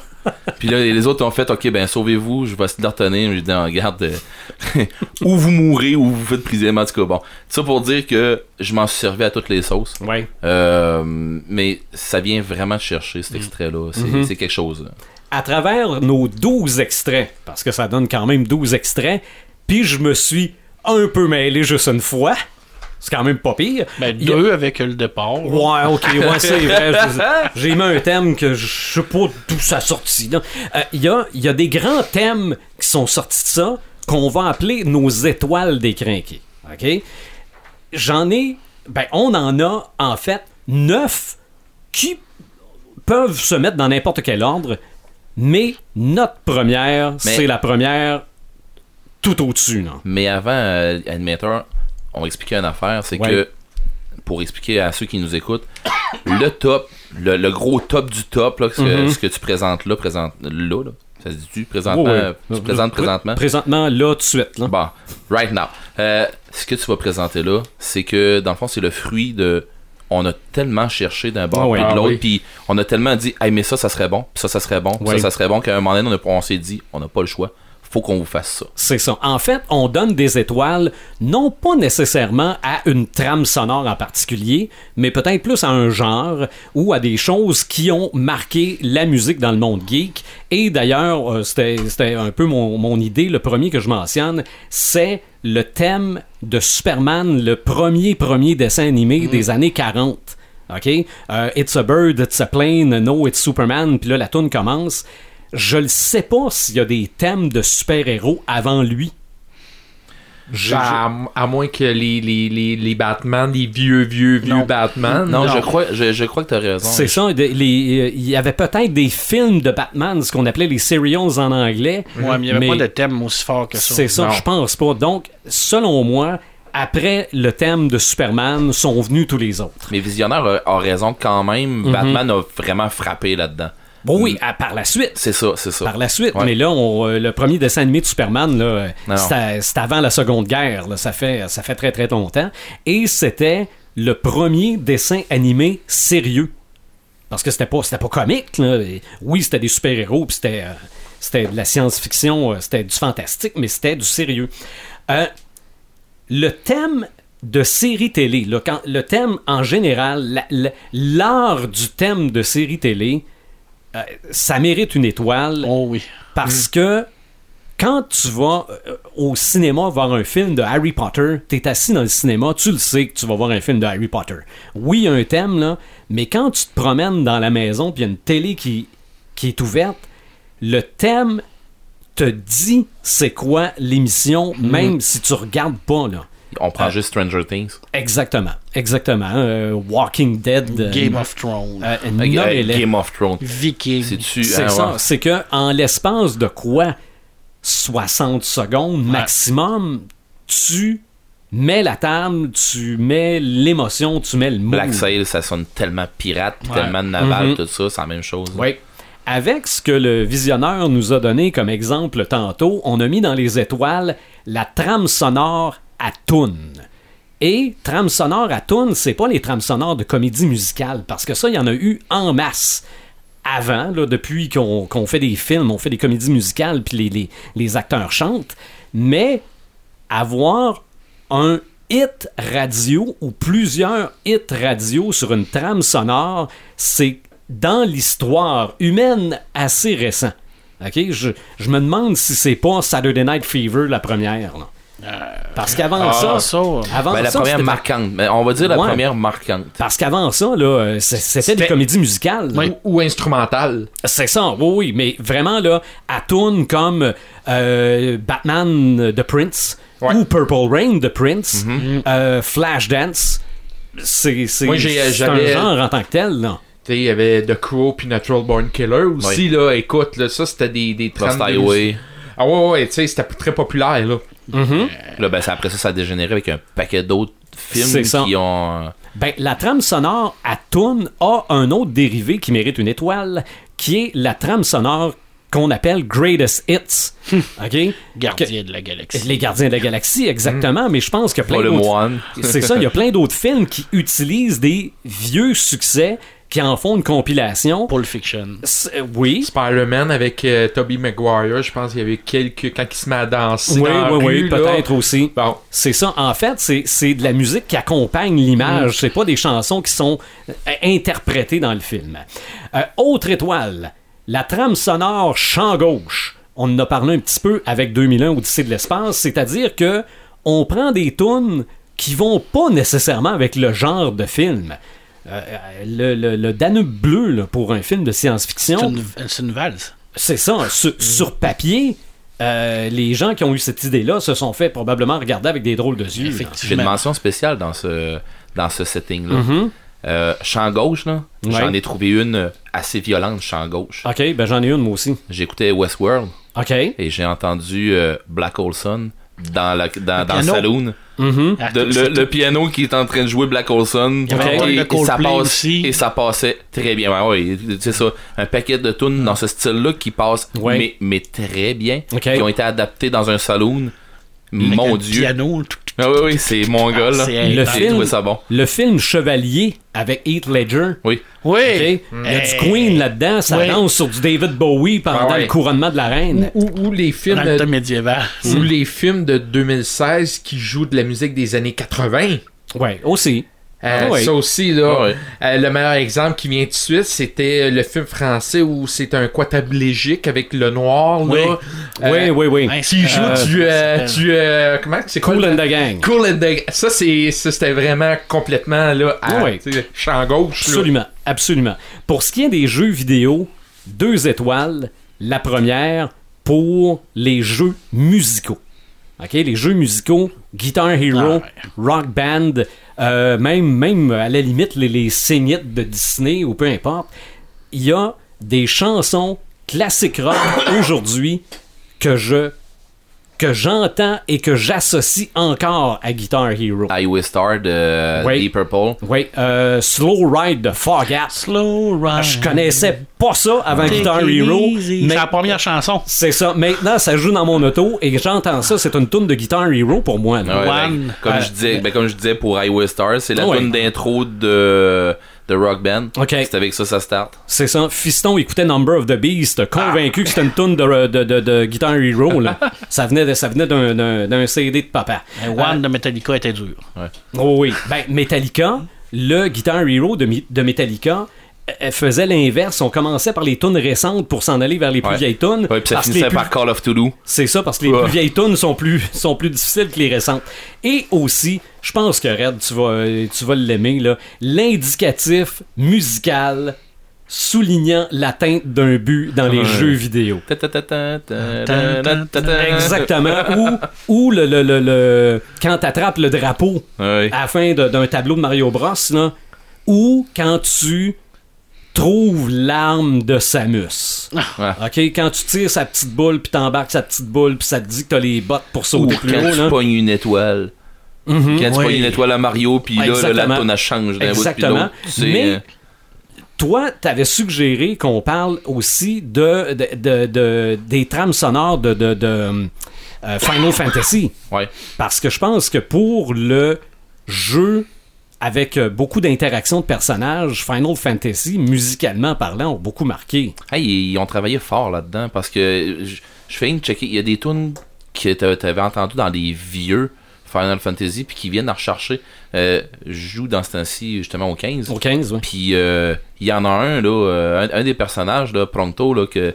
Il, il tripe ses chocobos, mais il siffle la toune des chocobos, puis tu sais, la vieille, vieille toune, puis c'est- il tripe bien raide, là, mais Mhm. tu sais, c'est ça, il- même tu peux écouter des- le- le- la trame sonore de Final Fantasy 1, 2, Ils ont, 3, ils ont sorti les, les, les en CD, Ouais. les oui, mais là, dans l'auto, tu peux écouter les trames sonores Dans- pendant dans que tu fais du voyage. dans FF15, Ah oui. oui, oui. Ah, c'est- Ah oui. Ah oui, c'est vraiment plus- bien fait. c'est populaire parce que je pense qu'ils font des concerts Oui. de Final ouais. Fantasy. Ils font des concerts. Je pense qu'il y en a un à Il y a des groupes là, j'ai- métal qui se spécialisent Ouais. dans les musiques de Aussi. euh, Et, Power Glove, je pense qu'il s'appelle le groupe, euh, entre autres. et cette semaine, j'ai refait le test parce que j'ai dit à Fiston que lorsqu'on avait annoncé le FF7 Remake, que juste de rentendre la musique, j'étais venu les yeux pleins d'eau. Il dit Ah ouais, il retrouve, la, il retrouve la, la- la- la publicité en question sur YouTube, il fait jouer ça, et là ça dit des phrases dans le genre Ah, le, le- c'est le calme plat, mais ils seront de retour, puis blablabla. Puis là, il y a à peu près deux, trois notes du thème d'FF7. Garde, le poil ses bras qui venait bien droit. Puis pourtant, là, je le sais depuis un an qu'on leur sort ce jeu-là. Puis euh, juste rentendre la musique, là, ça, ça, c'est, c'est, c'est ça le pouvoir de la musique chez les geeks. Hein? Ah oui. Euh, aussi, la trame sonore horreur. Autre étoile. Et pourquoi La trame sonore horreur est probablement la première trame sonore musicale? Parce que la trame sonore d'amour, la musique classique, ça existait avant le cinéma. Mais de la musique d'horreur, je pense que ça a été composé pour le cinéma. Euh, ça pouvait être un accord dissonant euh, au moment où euh, Nosferatu sortait de, de passer à travers la porte. Pensons juste au build-up de Bram Stoker Dracula. Oui. Oui. Oui. C'est, c'est, c'est freakant, là. Oui. Fait que non. Et- euh, Et euh, le Tubular Bells, je l'ai pas mentionné là, parce que je, ouais. l'écoute tellement, je l'ai même acheté encore en vinyle la semaine passée. là. Euh, on entend deux, trois notes, ça nous met dans le mood. Euh, le thème d'Halloween, tu le Euh, disais tantôt, ouais, puis- regarde. Puis je vais rajouter, euh, cette semaine, je suis en train d'écouter les euh, Friday 13 avec Ouais. euh, Jason. Et le violon euh, agressif qu'on entend au début, euh, ça aussi, honnêtement, là, où le petit... euh, tch, tch, ouais. tch, tch, ça aussi, Ouais, là, ça c'est Jason, ça. C'est ça, là, tu sais, tu peux pas faire... C'est ça, fait tu peux pas faire autrement, là. Oh, il va se passer quelque chose. 9 sur 10, c'est la trame sonore épique. Là, évidemment, on en a eu quelques-unes dans nos exemples. Ouais, ouais. La trame sonore de, de chevalier, de, de, de, de conquérant, euh, On aurait pu avoir Pirates Peu- des Caraïbes là-dedans aussi. c'est vrai, c'est vrai. C'est c'est sûr que ça vient tout le temps nous chercher. Ce, ce, ce genre de musique de film-là, c'est c'est du bonbon. Là. Ça vient avec. là. On peut pas avoir de, de film épique sans trame sonore épique. Mais à part Gladiateur, à part euh, Braveheart, avez-vous d'autres exemples? Là, comme je disais, Pirates des Caraïbes, euh, c'en est un bon. Euh, tantôt, Pepperman, dans son extrait, c'en est il- il- dans un des épiques. Sérieusement, dernier des Mohicans. C'en vrai, est ben un oui, très ben épique. Je veux dire, c'est pas tant dur à aller chercher des épiques, c'est quand tu arrives puis que tu entends cette chanson-là, puis tu dis après deux notes, parle pas des, euh, des, des, des chansons euh, qui viennent populaires puis qui passent à la radio. Là. Euh, genre Eyes of the Tiger, Non, tout le monde non, non. connaît ça. Oui. Sauf que ce que je veux dire, c'est la, la, la, la chanson de Pirates des Caraïbes, le thème de Pirates des Caraïbes, tout le monde le connaît. Le thème de- du dernier des Mohicans, la majorité des geeks le connaît. Le, le thème, justement, comme j'ai fait jouer tantôt, euh, de, de la marche impériale, Mhm. euh, la première note, tout le monde le connaît. C'est ça. Tu sais, c'est pas, c'est pas tant dur d'aller s'en trouver. Mais euh, c'est, c'est dur s'arrêter de, Mhm. trouver. Vous allez euh, commencer à chercher, vous allez vous voir que C'est là, euh, là l'importance de la musique dans les films. effectivement. C'est- c'est c'est une émotion. C'est un Euh, ouais, personnage. C'est un personnage, une émotion. Hein? Indiana Jones, ça serait pas Indiana Jones sans. euh, non, non, Terminator, non, non. Le fameux Et- petit reel de Terminator. là, Ta- ta- ta- ta- Ouais, c'est ça, là. Ça, tu je le sais, Et- c'est comme là, là. Est-ce que, est-ce que ça serait possible d'avoir un film sans musique? On a déjà eu, on en a parlé un petit Mhm. peu, on a déjà eu, mais moi je pense que ça prend de la musique dans un film. films, c'est sûr. tu sais que des films muets, Ça là, prend du son. Les- Ben, il y a de la les- musique. Ben, il y, a de- il y a de la musique. Si C'était live, c'était le piano devant son écran, puis il jouait. Il a toujours eu. Mais ça fait une grosse différence, là. Euh, mets la, la vache à Mayotte, là, pendant que Vador rentre, là. Ça marchera pas. C'est, c'est, écoute, ça, ça le vient son. carrément, là, de, de tuer la scène, là. Juste de le dire. Ouais. Coupe le son, Ben, mais, mais, mais la, la- la patente que tu nous as mis au début euh, euh, sur la, la, la- Birdie. Non, Non, euh, non, Wonder Woman. sur Vador, c'est- c'est- ça vient carrément de tuer le film, là. Là, tout ce que vous avez dit, émotion, personnage, ambiance, ça nous amène à notre numéro 1. All the way. euh, de, là, on, on- a nommé neuf, là. Mm. Mais notre- ces neuf-là sont égales. Il n'y a, pas- y a pas un meilleur que l'autre. Ils sont tous pareils. Mais notre numéro 1, il est au-dessus Et de la loin. mêlée Ah et ouais. de loin. Deux mots. John William.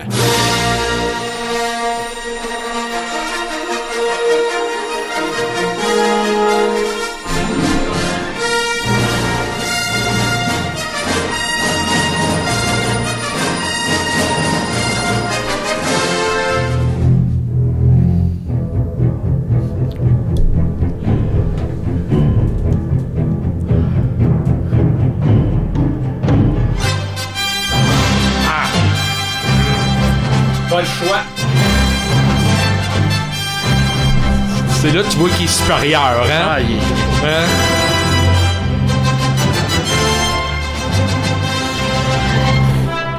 Ah!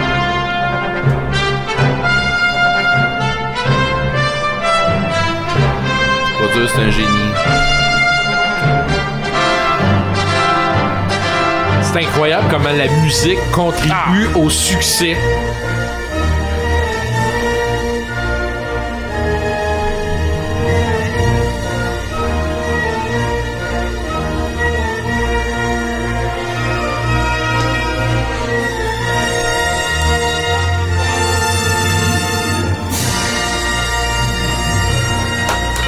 Et voilà. Bravo. Bravo. Ben, il fait dire merci pour l'étoile qu'on lui donne. là. Ben, c'est clair, Mais- c'est c'est une très grosse étoile. en Non, plus, non. hein. hey, Ah ouais. John Williams, sans John Williams, Star Wars, c'est pas un film. C'est pas pareil. Jaws, c'est pas un film. Pas en tout. Ça, c'est, garde. Indiana Jones, y a-tu l'air assez vide? Tu sais? Je, je le sais. Ben, probablement.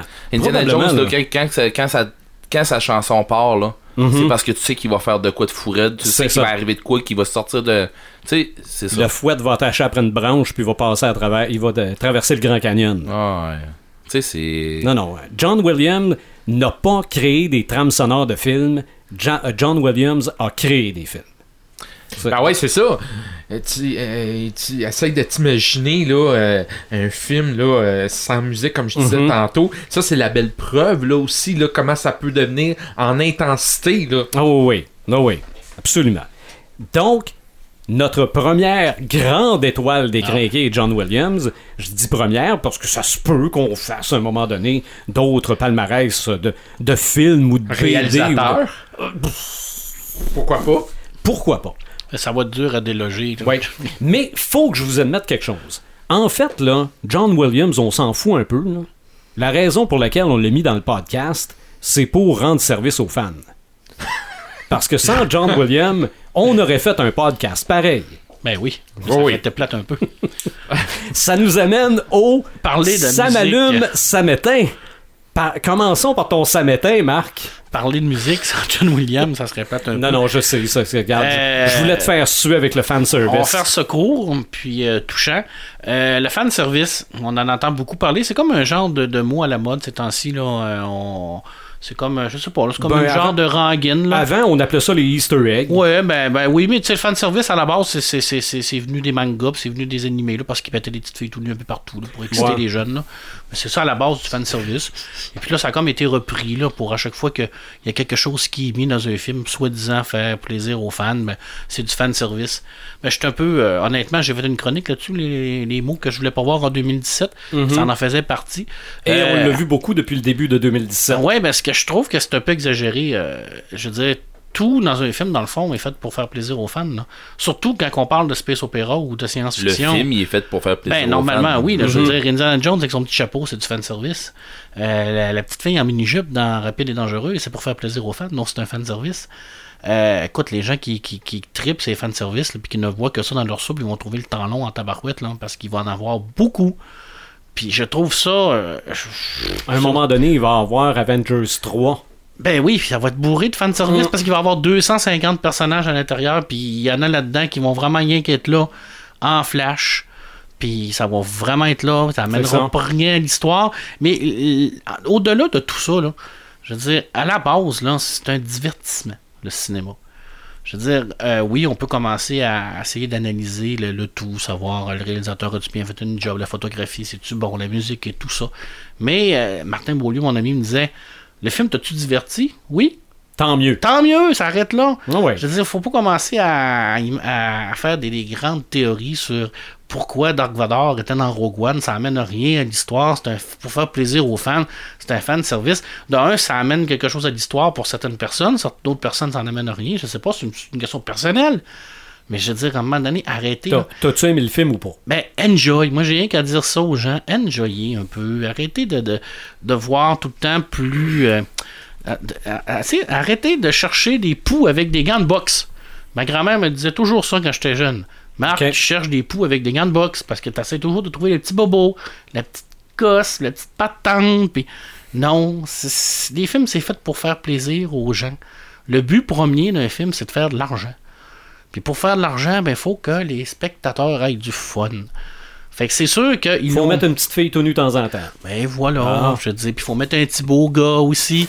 Tu sais, je veux dire, dans Tom Rider, là, le deuxième, là, on voit Gérard Butler qui prend sa douche. Là. Ça amène à rien à l'histoire. fucking à rien. Mais Mais on voit-tu Angelina Jolie prendre sa douche? oui aussi. Ah, bon. Ça amène à rien à Ah, l'histoire. ben. Mais ça fait plaisir aux gens. Y a-tu quelque chose de mal à faire plaisir aux gens? Si bon, si vous voulez pas avoir de plaisir, arrêtez d'écouter les films parce que vous allez vrai. trouver le temps long en tabarnache. Là. Mhm. Puis euh, fanservice, là, il y en a. euh, si on se fie à la définition là, de, de nos grands penseurs d'aujourd'hui, qui en voient partout, là, Ben là, moi, à chaque fois que je lis une BD ou que je lis un livre, il y en a plein.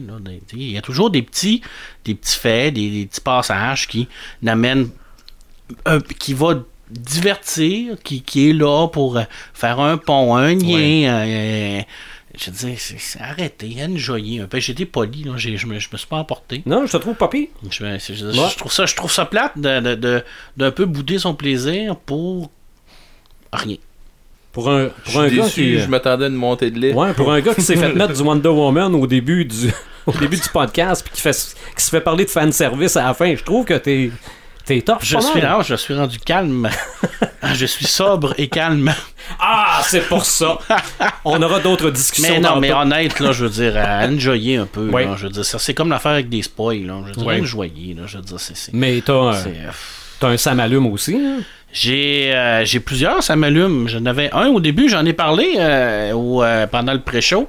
Euh, la merveilleuse BD de Mathieu Badlett, euh, Sangriala, qui est en nomination pour le Fauve d'Or. Le Fauve d'Or, c'est quoi? C'est le- le plus grand prix remis au niveau de la BD. Dans le fond, c'est le meilleur album de BD de l'année. Alors, à Angoulême, qui est le festival d'Angoulême, qui est le plus grand festival de BD au monde. Alors, euh, je ne sais pas s'il va gagner, parce qu'habituellement, c'est des BD qui sont un petit peu moins commerciales qui gagnent. Euh, c'est c'est vraiment une super belle BD de science-fiction. Un dessin extraordinaire, un scénario à couper le souffle. Il joue beaucoup avec les couleurs. Honnêtement, là, j'ai été surpris. J'en avais entendu parler, j'en avais déjà parlé dans les prévisions quand on avait fait le podcast sur qu'est-ce qui arrive. Euh, je vous avais dit que c'était une grosse BD, 200 pages et plus. C'était rare qu'on voit ça. Écoutez, pour faire 200 pages, là, euh, normalement, pour faire un album de 48 plages, euh, ça prend 6-7 mois, un an. là. Mhm. Pour faire 222 pages, je sais pas comment, tant que ça lui a pris. Puis je sais pas non plus c'est quoi sa, sa technique de dessin. C'est-tu cinéma, c'est-tu ordinateur, c'est-tu papier, crayon, j'ai aucune idée. Je, je connais pas beaucoup l'auteur. Mais c'est vraiment une très, très, très belle. BD. Honnêtement, là, une très belle BD. J'ai un Sam Allume et un Sam Éteint. J'ai commencé à écouter Westworld parce qu'il passe à super écran OK. en français. Alors, on a deux épisodes d'é- d'écouter. Alors, j'aime et j'aime pas. J'aime parce que c'est vraiment bien écrit, c'est bien réalisé, euh, c'est très intéressant.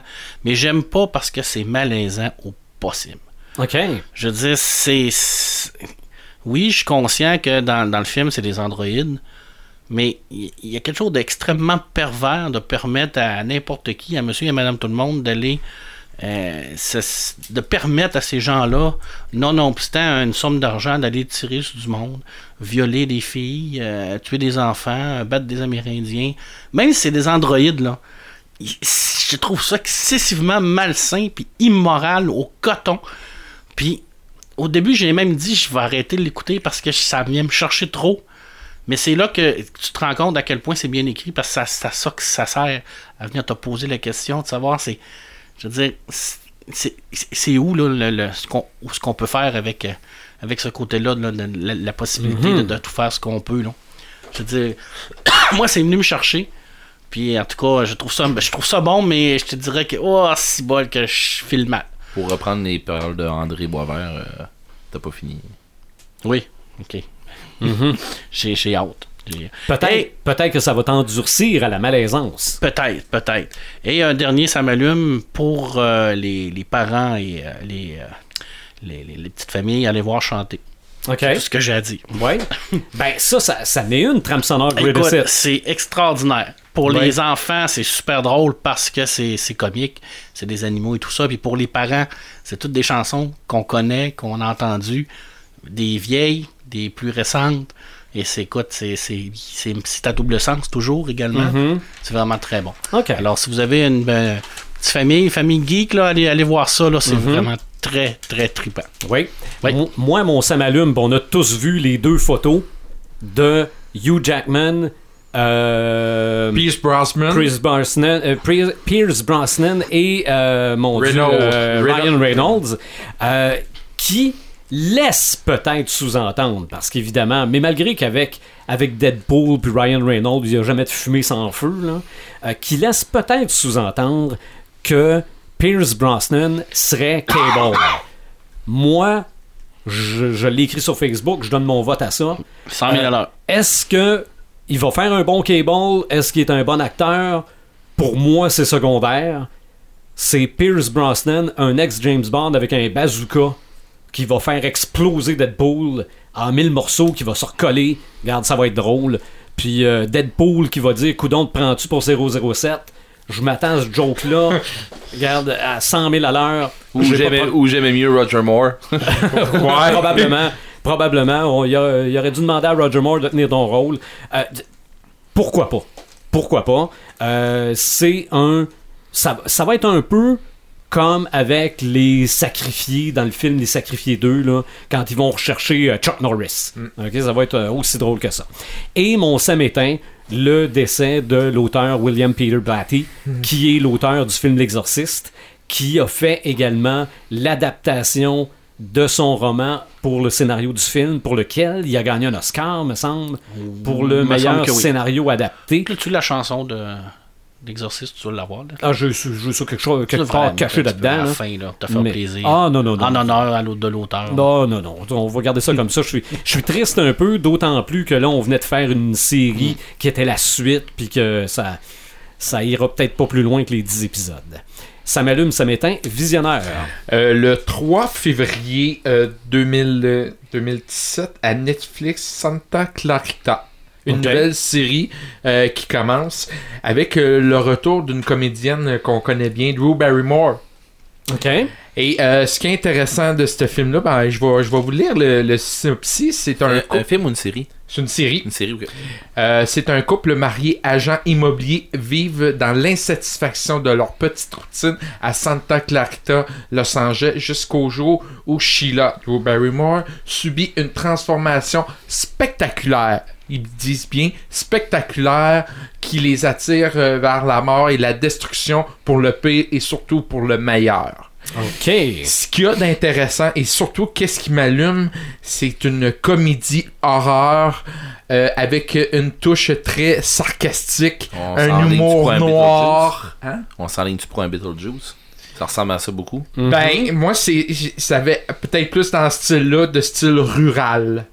Donc, euh, euh, un humour euh, noir, un humour sarcastique. Je pense que Sylvain, c'est un peu ton genre de, que t'aimes bien. Et mon Sam éteint, la série Van Helsing. Écoute, Je partage. écoute, c'est lent, c'est long, c'est plate. Il y a trop de dialogue, ça jase, ça jase, ça jase, il n'y a pas d'action, c'est long avant qu'il y ait de l'action, ils sont dans un huis clos, euh, il se passe quasiment jamais rien. Euh, L'actrice principale qui joue Vanessa Helsing, un donné, on la voit plus dans la série, euh, est comme reléguée au, euh, à l'arrière-plan. Euh, non, ça, ça marche pas. Les trois derniers épisodes, on dirait Netflix fait dire que t'es pas un bon vendeur pour Van Helsing. Toi non plus, Red? Non, non, non, non.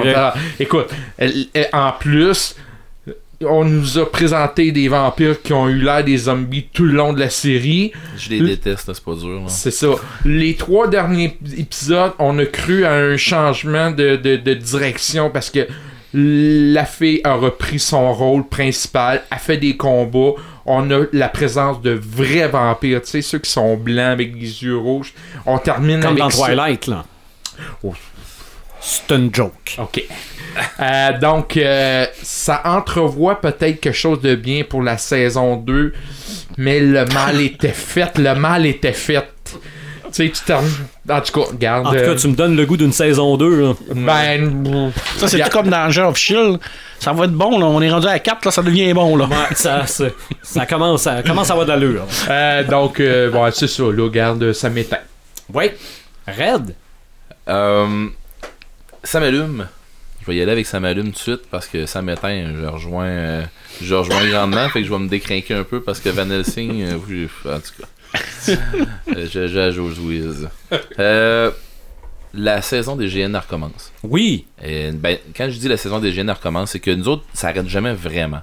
Sauf que, quand on arrive après les fêtes, tu sais, les, les gens, on dirait que, ah, c'est les fêtes qui s'en viennent, je veux pas trop de... Une fois que les fêtes sont passées, là, là, le monde, ça se garoche Ça pour magasiner. Ouais, ouais. Le, le monde, ça se garoche pour magasiner. Le, le monde qui font des costumes se garoche à faire de la publicité. Le monde qui, qui se garoche... tout le monde qui sont dans l'industrie de, ça commence à. Tu tu, tu- vois les petites abeilles qui commencent à travailler. hein. Fait que euh, non, c'est comme euh, c'est comme un petit peu le printemps pour les oiseaux. Là. Ça ressemble un peu à ça. Euh, c'est comme un, engouement que le monde y attendait, ça fait un bout. Euh, on a pogné l'automne, que là, ben là, c'est fini les GN, c'est fini ce style-là un peu.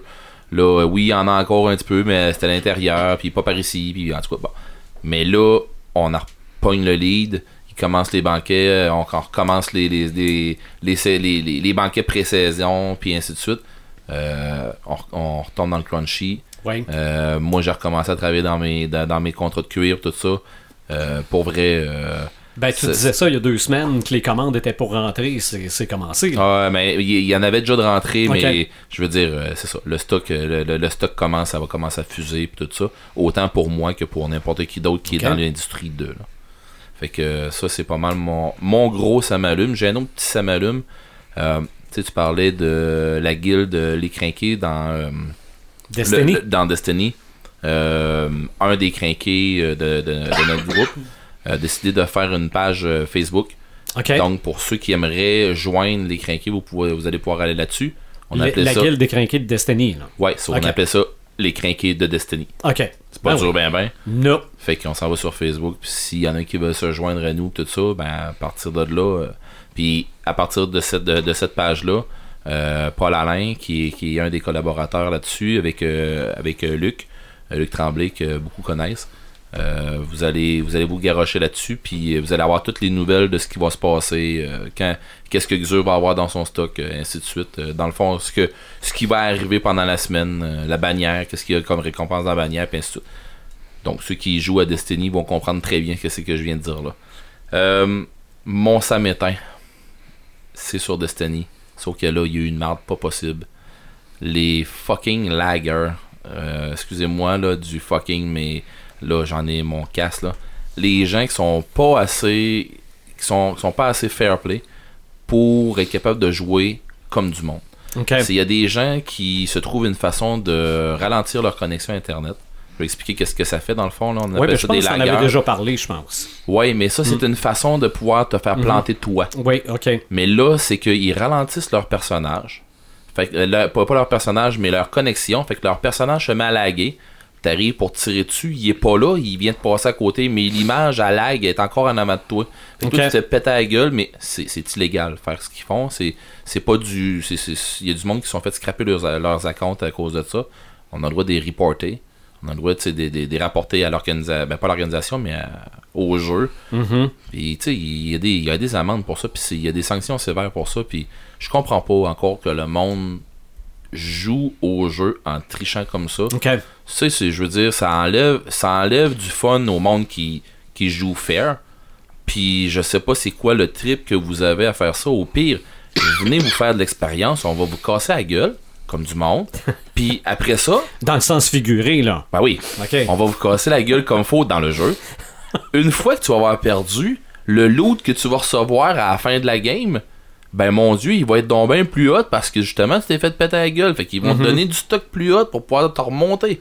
Mhm. Fait qu'à un moment donné, si les gens n'ont pas compris ça, euh, il y a quelque part qu'il y a du monde qui joue un petit peu moins bien. Oui. Mais bon, euh, je veux dire, c'est. Je me retiens parce que je, je m'en ferai une, pas pire petite montée de lait là-dessus. Mais quand on en pogne un, euh, je En tout cas, moi, d'en avoir un dans mon groupe, je crois que je lui dirais. OK. Parce que C'est c'est. gentil, dit comme ça. Moi, j'avais l'expression péter à gueule qui me passait par la tête. So, euh, comme je disais, c'est sérieusement, c'est Ouais. vraiment lamentable Ouais. ramasser des joueurs comme ça que tu te dis, ah, regarde là, si t'es pas assez vaillant pour euh, pour te donner un peu pis tout ça, ben joue juste pas là. Ouais. Parce qu'il y a du monde que ça les euh, que ça les purge royalement. Mhm. On va le dire comme ça. Ouais. Hey, Paperman, pour euh, conclure notre podcast, on a eu un message le fun. Oui, on a un message de Sébastien April qui nous dit Avec tous les extraits, j'aurais pas le choix de revoir tous ces films. Le lecteur Blu-ray va surchauffer en fin de semaine. C'est sûr. on va, on va Let's donner... go, Sébastien. On va donner la job à Paperman de mettre tous les liens de tous les films dont Ouais. on a parlé aujourd'hui. Oui? Ah oui. Ok. Pourquoi pas? Ok. Pourquoi pas? Et je te fournirai le lien de la bande-annonce, pas la bande-annonce, du thème de, de V qui Oui. ressemble au, euh, au thème Oui. de Birdie. Là. Oui. Euh, vous pourrez comparer. C'est c'est pas la même chose, mais tabarouette que ça se ressemble. On a déjà une petite idée de notre prochain podcast. Je ne sais pas si ça va être officiellement ce prochain podcast-là, là, mais euh, ça se peut que on jase enfin avec une, une geek. Qu'on parle de filles dans le monde geek. Parce qu'il y en a en tabarouette, là. Oui, de plus en plus. Oui. Oh, fait que, on va-tu parler de cosplay à travers de ça? Pourquoi pas? Pourquoi pas? Ça va y faire plaisir. Oui. Oui. Donc, euh, Paperman, le visionneur, Red the Gamer, moi The Animator, on vous attend pour un prochain podcast des Crinqués.